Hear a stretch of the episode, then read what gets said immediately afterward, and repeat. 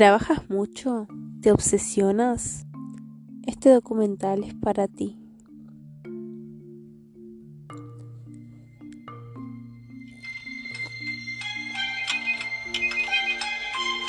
En todas las épocas hubo interpretaciones estúpidas sobre lo que es y lo que no es el trabajo.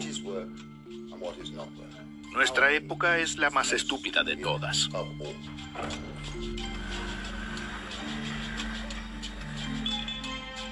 Usamos la tecnología digital para reforzar los mecanismos de explotación y automatización de la industrialización.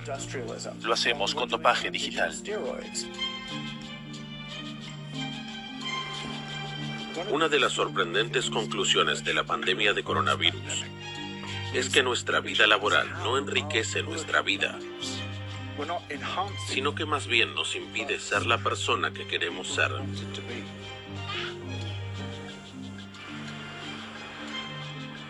Nos encontramos en un momento en el que nos enfrentamos al colapso climático, tenemos la automatización y tenemos una sociedad que envejece. Nos vemos obligados a reconsiderar todo nuestro sistema de valores.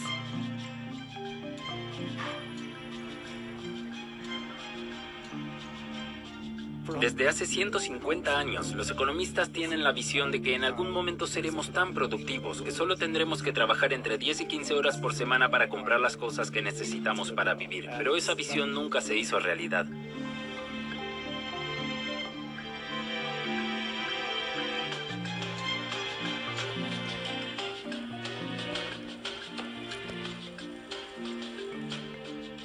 Observamos nuestro pasado de cazadores y recolectores, comprobamos que solo trabajábamos de dos a tres horas al día, y ni siquiera era trabajo de verdad. Pasábamos dos o tres horas al día haciendo cosas que nos mantenían vivos, pero esas actividades eran parte de nuestra vida cultural, nos gustaba hacerlas.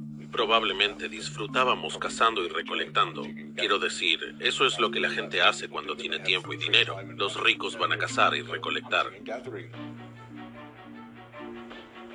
En noviembre de 1217, el rey de 10 años de edad selló dos documentos constitucionales. Uno fue la Carta Magna, el segundo, la Carta del Bosque.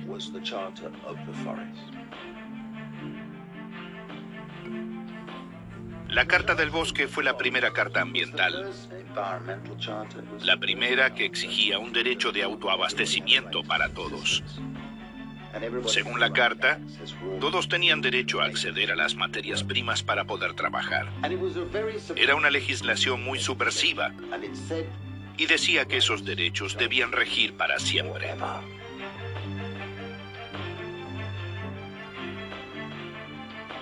La idea de que a las personas se les negaría el acceso a los recursos que necesitaban para vivir y prosperar era completamente impensable en aquella época. Eso cambió drásticamente en los siglos siguientes, cuando se infringió el derecho a la vivienda y se violó sistemáticamente la Carta del Bosque mediante lo que hoy llamamos cercamiento. Se trataba de un proceso que a lo largo de varios siglos condujo a que a la gente le expropiaran las tierras en las que habían vivido siempre. Estas tierras fueron cercadas y privatizadas por los nobles y los terratenientes porque la gente no estaba dispuesta a renunciar a su propia agricultura de subsistencia y trabajar por un bajo salario en la finca de otro. Eso no tenía sentido. Por primera vez en la historia, la gente perdió el acceso a los recursos que necesitaba para sobrevivir. Vendió su trabajo por un salario.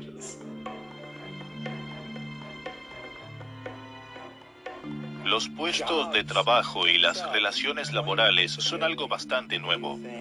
Antes la gente hacía cosas y las vendía, hasta que no pudieron comerciar más porque se hizo demasiado complicado. Desarrollaron el dinero de mercado, una especie de fichas de póker que se entregaban por la mañana y podían caducar al final del día, pero que permitían a la gente comerciar con todo tipo de bienes. Así surgió la clase media.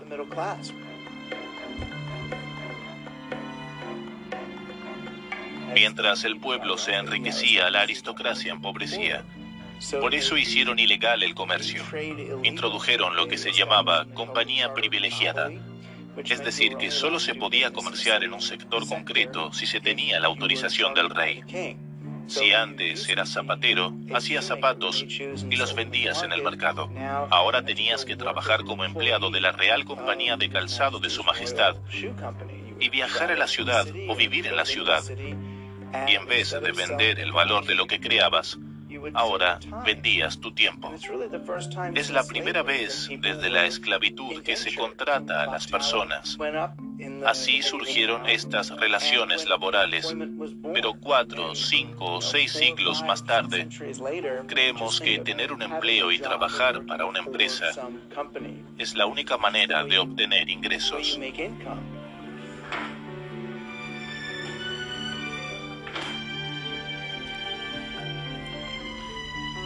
Trabajé en cafés y restaurantes y comprendí que no era eso lo que quería hacer para siempre. Entonces pensé que quería ser matrona. Después de mi formación, me hubiera ocupado de madres y bebés. Todavía era muy joven y conseguí mi primer trabajo en la estación de cardiología, donde hacía turnos de 12 horas. Llegábamos a las 7 de la mañana y trabajábamos hasta las 9 de la noche. Me ocupaba de 12 pacientes. Tenía ayuda, pero era la enfermera diplomada a cargo y tenía mucha responsabilidad. Recuerdo el caso de un hombre joven que estaba cada vez peor. Teníamos que controlarlo continuamente y reportar su estado. Aunque reaccionaba, no parecía mejorar. Creo que como enfermera, en un momento dado te agotas, llegas al límite. Y creo que cuando llegas a ese límite, debes pedir ayuda. Por desgracia, tuvo un paro cardíaco. En ese momento éramos solo dos personas en la estación. Fue muy, muy triste. También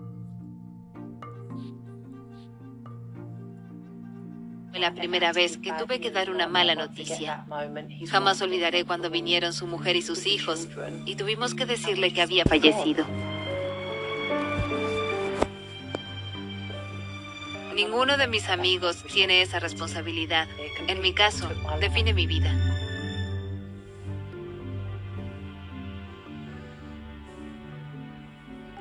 Dudas de ti y te preguntas si estás a la altura de este trabajo. ¿Puedo seguir haciendo este trabajo?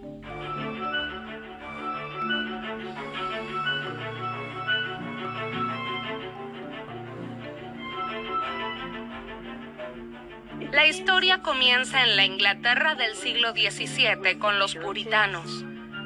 Ellos fueron los que inventaron la ética del trabajo. No les preocupaba tanto la producción ni la acumulación de riqueza en sí, sino la redención. Se trataba de trabajar incansable y disciplinadamente en el cumplimiento de la voluntad de Dios en la tierra. Es decir, que había que escoger una profesión a la que dedicarle la vida. Eso significaba, ante todo, no desperdiciar el tiempo. Si en un momento de inactividad de repente te da un ataque al corazón o te parte un rayo y por lo tanto no trabajas duro, es una señal de que tu fe ha disminuido. Podría significar la condena eterna.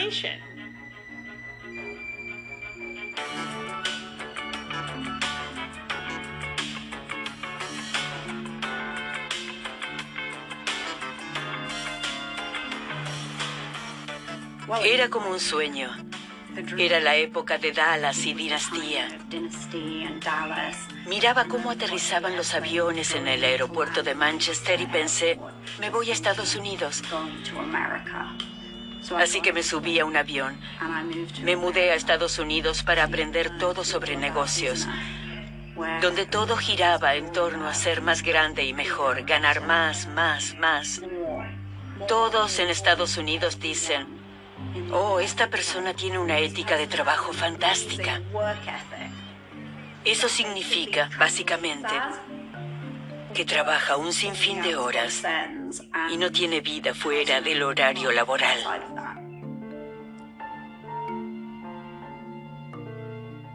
Algunos fines de semana allí estaba sola. No tenía vida. Trabajaba todo el tiempo. Mi experiencia es que la sociedad te alienta en este comportamiento, te anima. Nadie te pregunta, Hey, ¿qué te pasa? ¿Por qué has tomado esta decisión?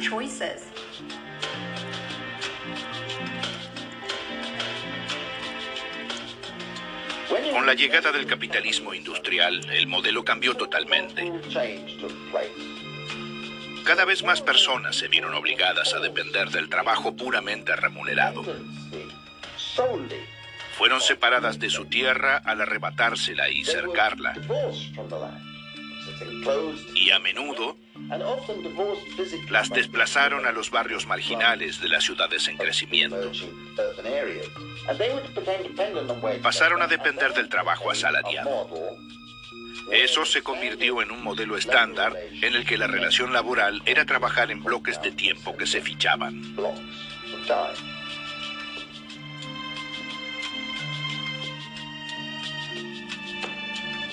El cambio más importante al pasar de una economía en la que se crea valor a una economía en la que se vende tiempo es que se empieza a definir a las personas en términos de su utilidad.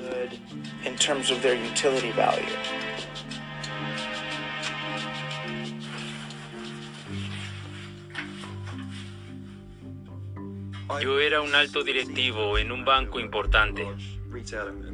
Entraba a la oficina a las 7 de la mañana y salía sobre las 7 de la tarde.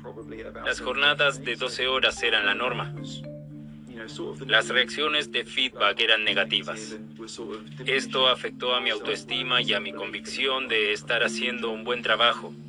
Y me volví cada vez más paranoico, estresado y ansioso. Y entonces, un día estaba en mi escritorio y dejé de ver.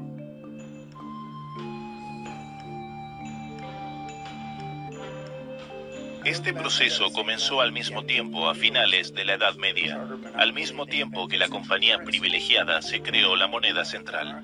Los monarcas dispusieron que quien usara algo distinto a este dinero debería morir, y así fue mataron a gente, hubo guerras. Si la gente quería hacer negocios, tenía que pedir prestada la moneda central con intereses. Y los intereses significan que debes devolver más dinero del que pediste. Entonces, ¿de dónde salen las ganancias? Se crean mediante el crecimiento económico. Eso funcionó muy bien para las potencias coloniales porque podían ir a África o a América y esclavizar a la gente, llevarse las materias primas y seguir creciendo y al menos en Occidente seguimos creciendo hasta el final de la Segunda Guerra Mundial. Entonces, todas esas colonias comenzaron a defenderse.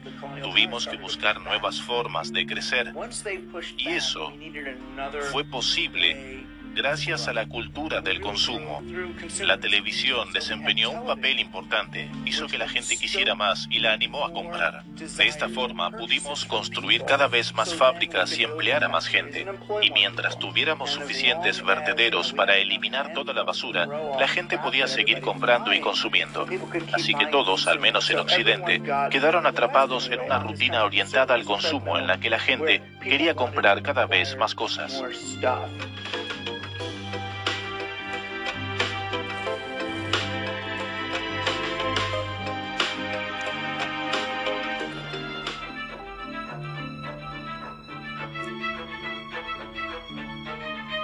Desde luego que la publicidad es solo una parte de la cadena, pero es la parte más importante. Es el eslabón sin el cual no puede suceder nada más en esta cadena causal. La publicidad actúa como catalizador de una economía basada en sacar recursos de un agujero en el suelo en un extremo del mundo, transportarlos varios miles de kilómetros, hacerlos llegar a las personas que los utilizan durante unas horas, minutos o segundos, y luego los arrojan a un agujero en este lado del mundo. Así, es básicamente cómo funciona la economía. Y sin la publicidad, no funciona. Al meter toda esta basura electrónica inútil, todo este plástico y metal en nuestras vidas, en este gran abismo que se está abriendo en nuestras vidas, estamos destruyendo nuestro propio sustento todo el planeta, que nos da vida y nos permite sobrevivir. Y así, algo que comienza como un simple proyecto para vender más mercancía, termina siendo un proyecto que destruye al ser humano y a todas las otras especies con las que compartimos el planeta.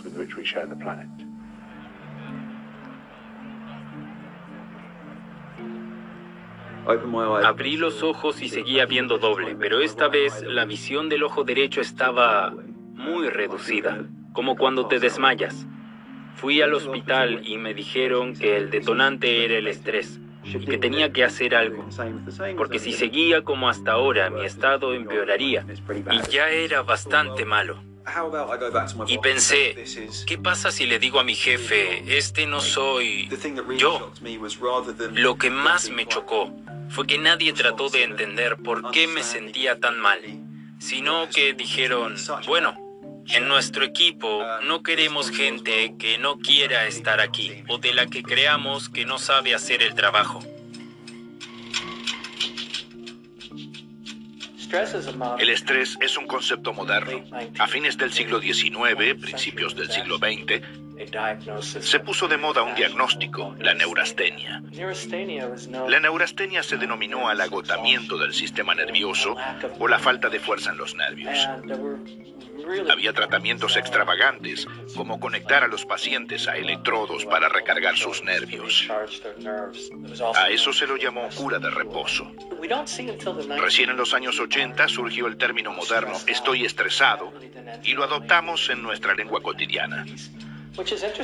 Es interesante porque fue entonces cuando comenzó la era de las políticas económicas neoliberales bajo Margaret Thatcher y Ronald Reagan.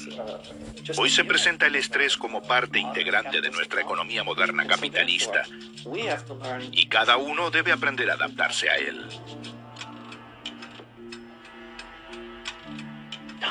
El tiempo es dinero. Esta frase, que decimos con tanta facilidad desde principios del siglo XXI, fue acuñada por Benjamin Franklin hace 250 años, al comienzo de la era industrial. Implica que cuanto más rápido somos, más dinero podemos ganar. Al principio, la idea conquistó el ámbito laboral y la producción, pero con el tiempo se filtró en todo lo que hacemos. Tratamos de hacer cada vez más cosas en menos tiempo, en el trabajo, pero también en casa, nuestros hijos, en la cama, en situaciones en las que deberíamos disfrutar. Cada momento es una carrera contra el reloj. Bien, ¿hay más preguntas? ¿Hay otros planes para hoy? Mi vida está totalmente determinada por eso. Una mezcla de turnos de día y de noche, de levantarse temprano y trabajar toda la noche, los domingos por la mañana, Llegaba a casa, dormía dos o tres horas para poder soportar el día. Llevaba a los niños a la cama y me iba a dormir para volver al trabajo el lunes. Te acostumbras al trabajo por turnos. Siempre ha sido así en la enfermería. Cuando recibo mi sueldo, a veces pienso que por la cantidad de horas que trabajo y por lo que doy de mí, podría estar haciendo otra cosa.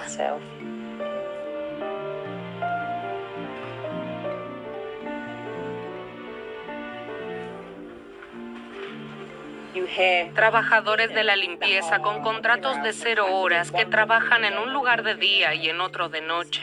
Esa cultura del burnout y el exceso de trabajo no está ligada a un lugar y a un sector. Se ha convertido en la norma.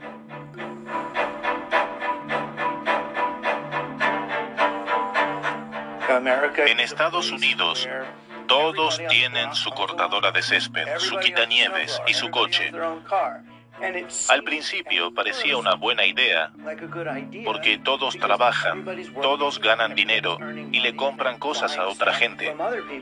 Pero eso provocó una especie de frenesí consumista que básicamente lleva a que todos estén descontentos porque ninguna compra aporta realmente satisfacción interior.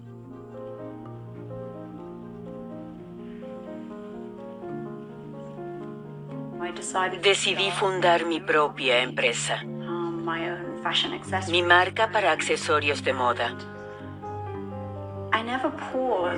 Nunca pensé en por qué hacía lo que hacía. Me sentía obligada a trabajar más y más y más. Se habla del workaholic y la adicción al trabajo.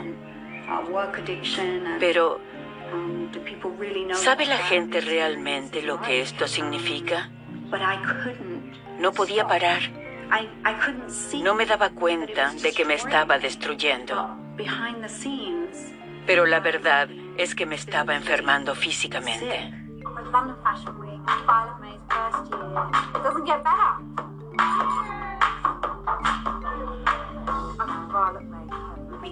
Teníamos una presentación en la Semana de la Moda de Londres.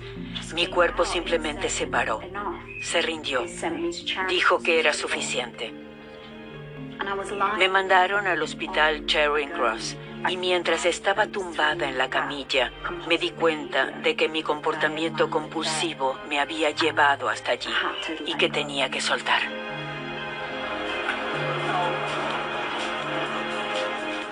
Si revisas tus correos electrónicos para responder a tus clientes o resolver los encargos de tu jefe, está bien. Pero, ¿después llegas a casa y sigues enviando correos electrónicos?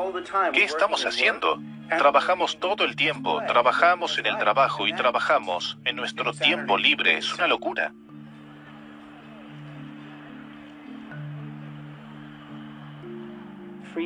El ocio en el capitalismo es algo que no sabemos utilizar.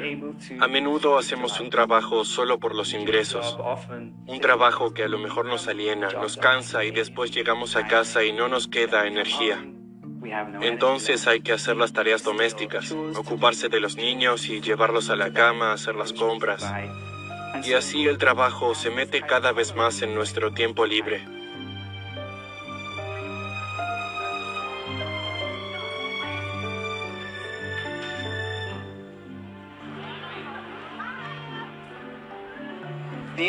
Lo interesante es que en la transición hacia la era digital todavía aplicamos el modelo explotador y controlador de la era industrial. La gente decía que la digitalización iba a dar un giro al capitalismo o a la economía y actúa como si fuera una especie de revolución. Pero no es así. Solo se trata de un movimiento sumamente reaccionario en el que usamos la tecnología digital para reforzar los mismos mecanismos de automatización de la era industrial, solo que lo hacemos digitalmente topados. Ahora vivo de nuevo con mi madre en nuestra casa. Vuelvo a vivir como a los 18. Pero antes ganaba tanto dinero que la gente me envidiaba. Me siento como si hubiera caído en picada. Hoy voy a ir a la oficina de empleo para registrarme para el desempleo. Ahora el dinero me preocupa más de lo que quisiera.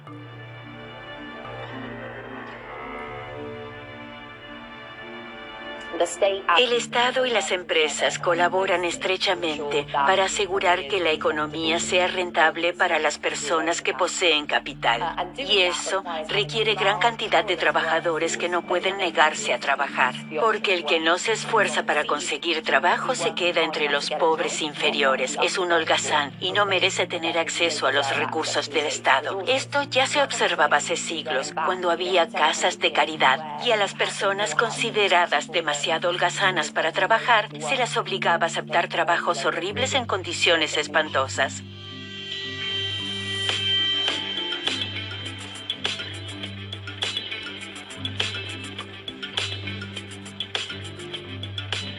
En los medios hay casi todos los meses informes que investigan qué haremos en un futuro en el que los robots asumirán los puestos de trabajo y nosotros ya no tendremos que trabajar. Y cuando veo esas historias pienso, ojalá tuviéramos esa suerte. Porque el objetivo oficial de la automatización no es darnos más tiempo libre. La finalidad de la automatización es aumentar la eficiencia de la producción para que las empresas obtengan más ganancias. Las empresas se benefician de la sustitución de mano de obra por máquinas porque éstas no necesitan descansos ni se organizan en sindicatos. La razón por la que la automatización no ha llevado a una reducción de las horas de trabajo es simplemente porque ese no es el propósito de la automatización.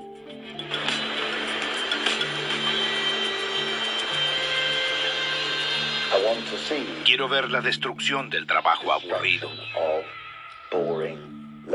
Pero lo que realmente ha provocado la automatización y el cambio tecnológico es el aumento de la desigualdad.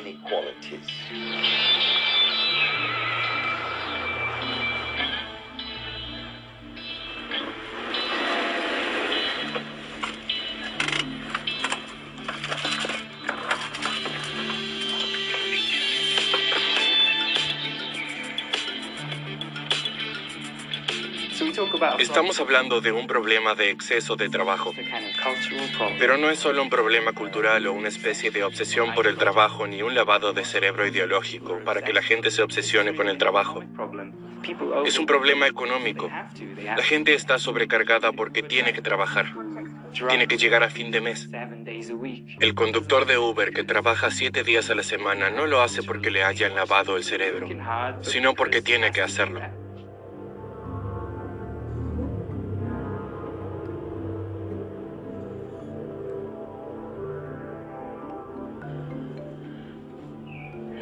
En el hospital tuve una revelación.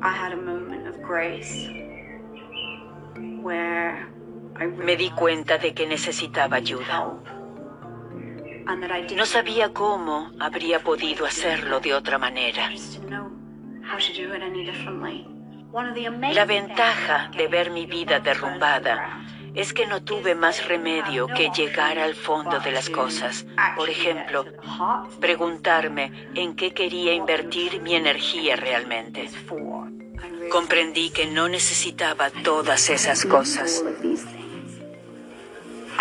Regalé tres cuartas partes de mis posesiones. Me encanta mi casa, pero tengo que soltar.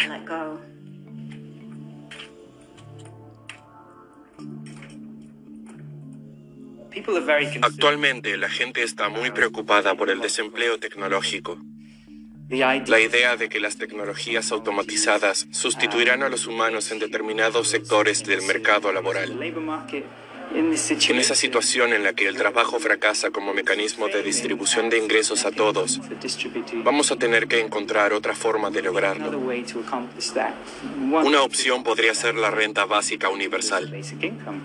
La renta básica universal es un método que propone darle a cada persona un ingreso suficiente para vivir, prácticamente como un derecho civil. No hay que hacer nada para acceder a esta renta. Sería igual para todos y estaría garantizada. La renta básica universal nos dará a todos la posibilidad de decidir cómo desarrollar el trabajo y el ocio. Tendré más tiempo para ocuparme de mi abuela anciana. Por ejemplo, puedo ocuparme más de mi hijito y tendré más tiempo para ayudarlo a hacer la tarea.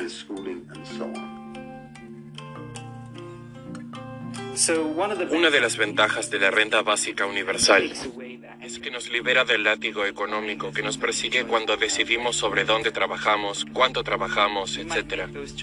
Y podemos tomar esas decisiones de forma más independiente y cabal, y con un respaldo económico.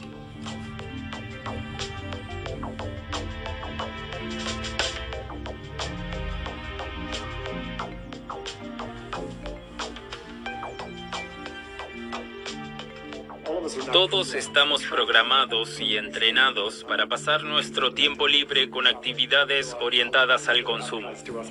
Vamos de compras o a las vacaciones que se anuncian en el metro. Será crucial replantearnos qué es el ocio a medida que avancemos a una sociedad más orientada al tiempo libre, ya que en el tiempo libre debemos aprender a limpiar nuestra casa, cocinar nuestra comida, cuidar el jardín y hasta montar muebles. Pienso más bien en una asistencia básica universal como un nuevo sistema de guardería universal y gratuito.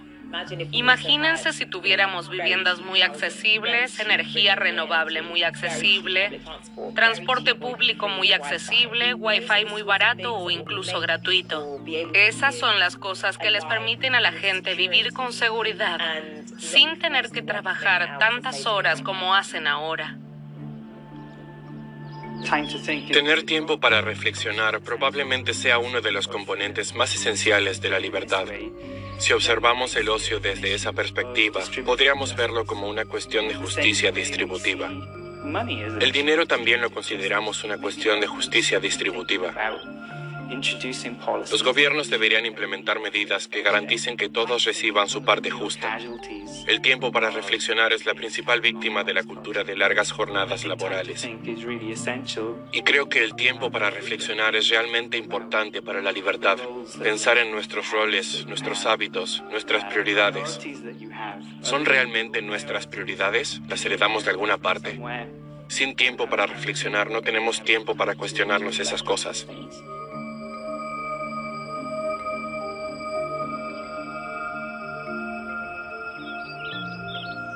Cada cultura tiene tradiciones de desaceleración. Cuando pensamos en la tradición judeocristiana, tenemos el Shabbat. Es el día de descanso para detenerse y orar.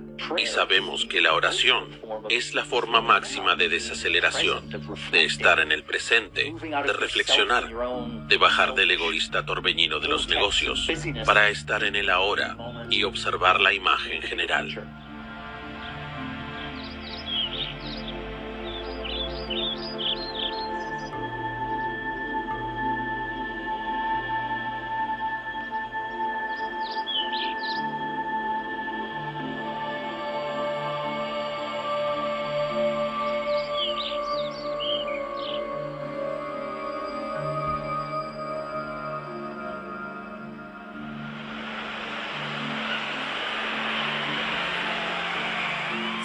Si me pregunta cómo hemos llegado a este punto, hay un aspecto importante del que no se habla lo suficiente.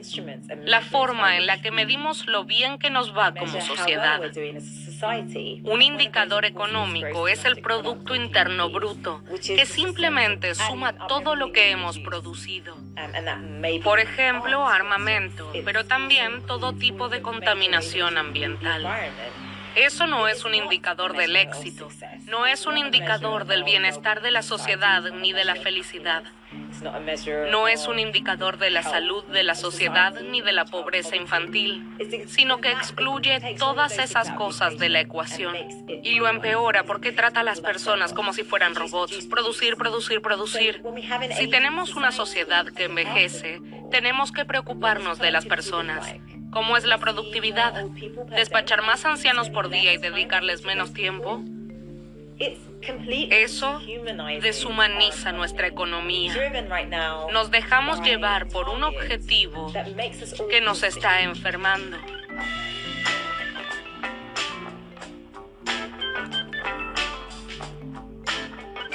En los años 40, cuando en el sur de Estados Unidos querían abordar el problema del racismo, no bastaba con quedarse en casa y no ser racista.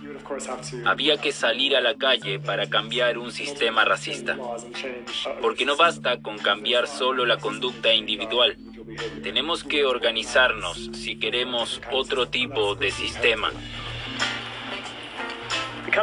Los países que lograron reducir la jornada laboral no se basaron en las decisiones individuales. En los casos en los que se ha implantado, fueron los grandes sindicatos los que año a año decidieron que había que exigir algunos minutos menos de jornada laboral por semana, además de un pequeño aumento salarial. Si actuamos juntos como sociedad, podemos reducir la jornada laboral de forma que beneficie a todos, no solo a unos pocos.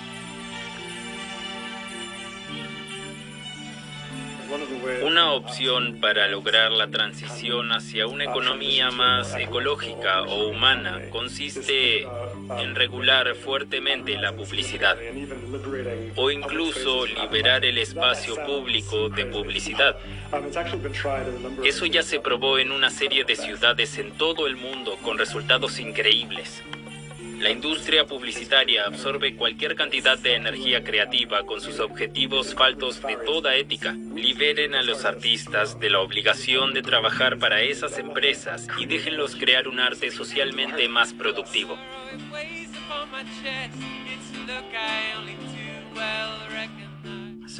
Hablé con muchas personas que decidieron dejar de trabajar o reducir drásticamente su horario laboral.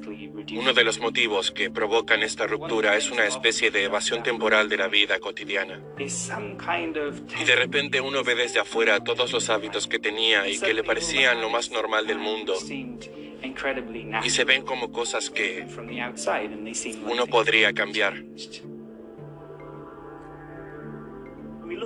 Vemos personas que rompieron el ciclo del trabajo. Tal vez fue una crisis personal que los llevó a eso.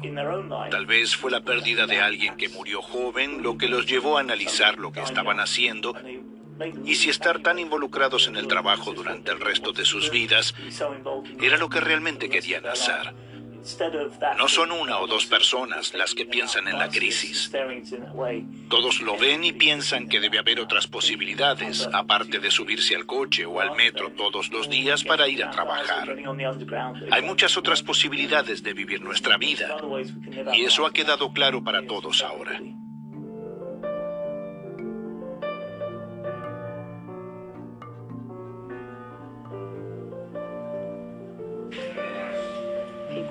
La actitud con respecto a las enfermeras ha cambiado.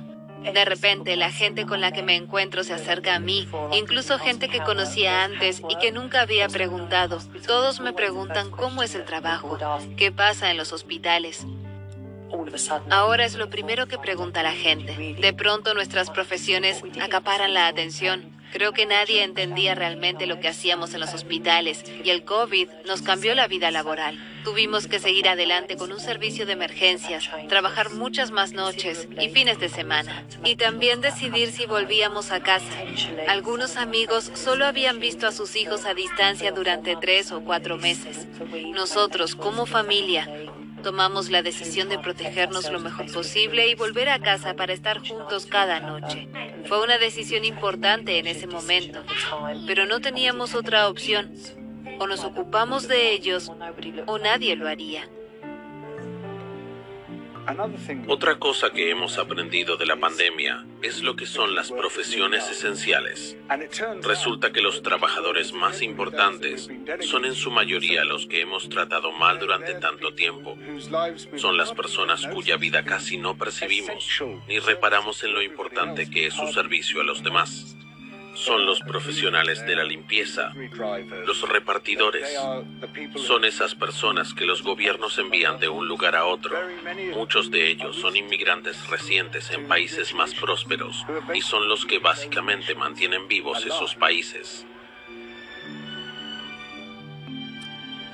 Y también comprobamos que muchas de las tareas que nos parecían importantes, la verdad que no lo son tanto no son tan importantes para nuestro bienestar.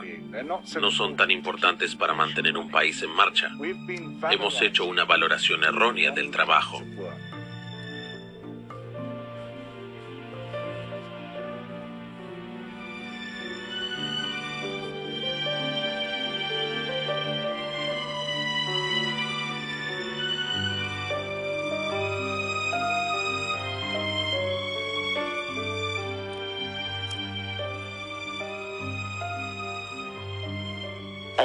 Las personas que afirman que el trabajo las hace felices no dicen más que estupideces.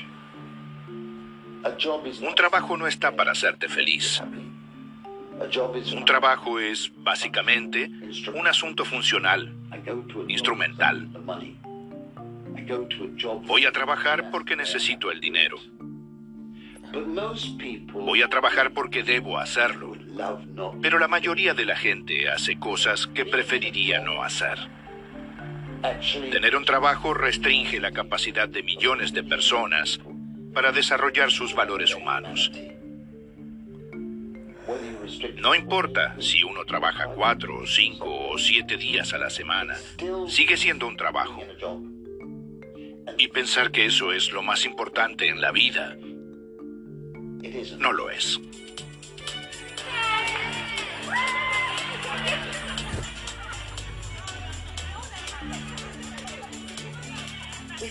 En los últimos 40 años hemos olvidado que en realidad somos animales sociales. Nos sentimos mucho mejor cuando estamos juntos, cuando nos conocemos, cuando conocemos a nuestros vecinos.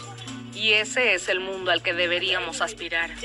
Pero solo podemos lograrlo si tenemos más tiempo para reunirnos y más establecimientos comunales y públicos que podamos compartir para forjar esa conexión humana.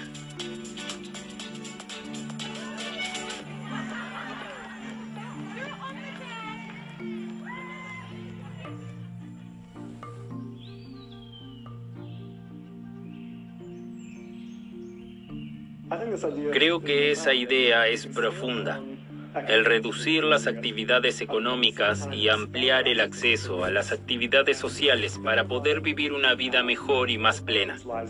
Al mismo tiempo, se aborda el problema del colapso ecológico, por lo que es una situación en la que todos ganan.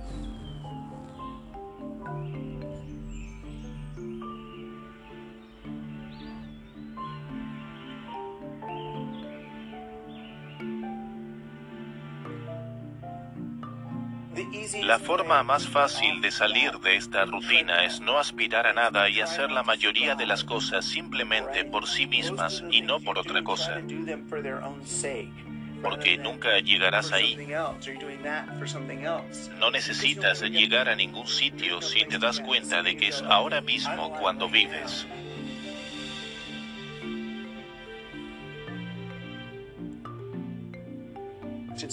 No solo nuestro empleador nos considera mano de obra útil, sino que nosotros también nos vemos así. Creo que debemos aprender que tenemos un valor interior.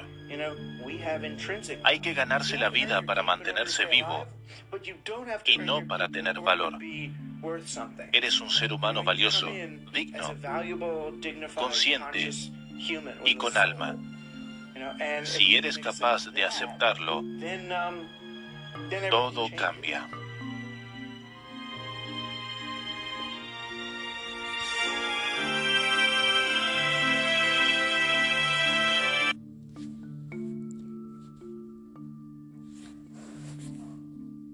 Esto nos demuestra, una vez más, que la vida es más que el trabajo, es más que el dinero y que lo que importa es lo de adentro.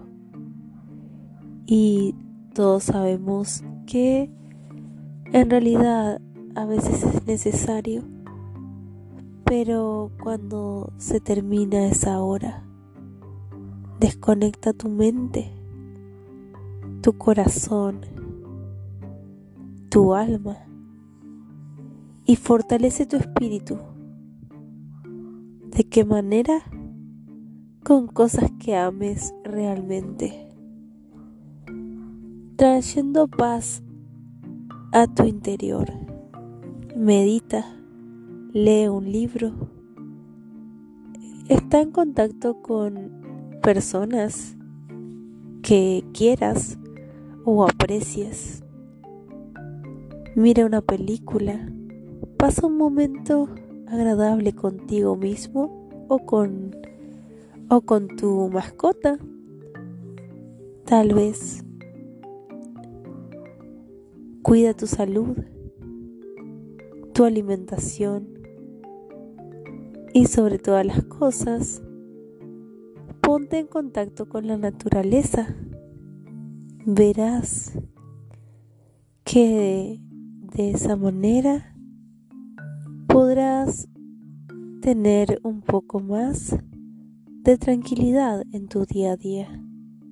Tú puedes, tu momento es ahora y recuerda tomarte la vida con calma, porque de nada sirve andar a las apuradas, hacer cosas, exigir, exigirte de más, porque al fin y al cabo, la vida es una sola y debes vivirla hora por hora, minuto a minuto, como si fuera el último.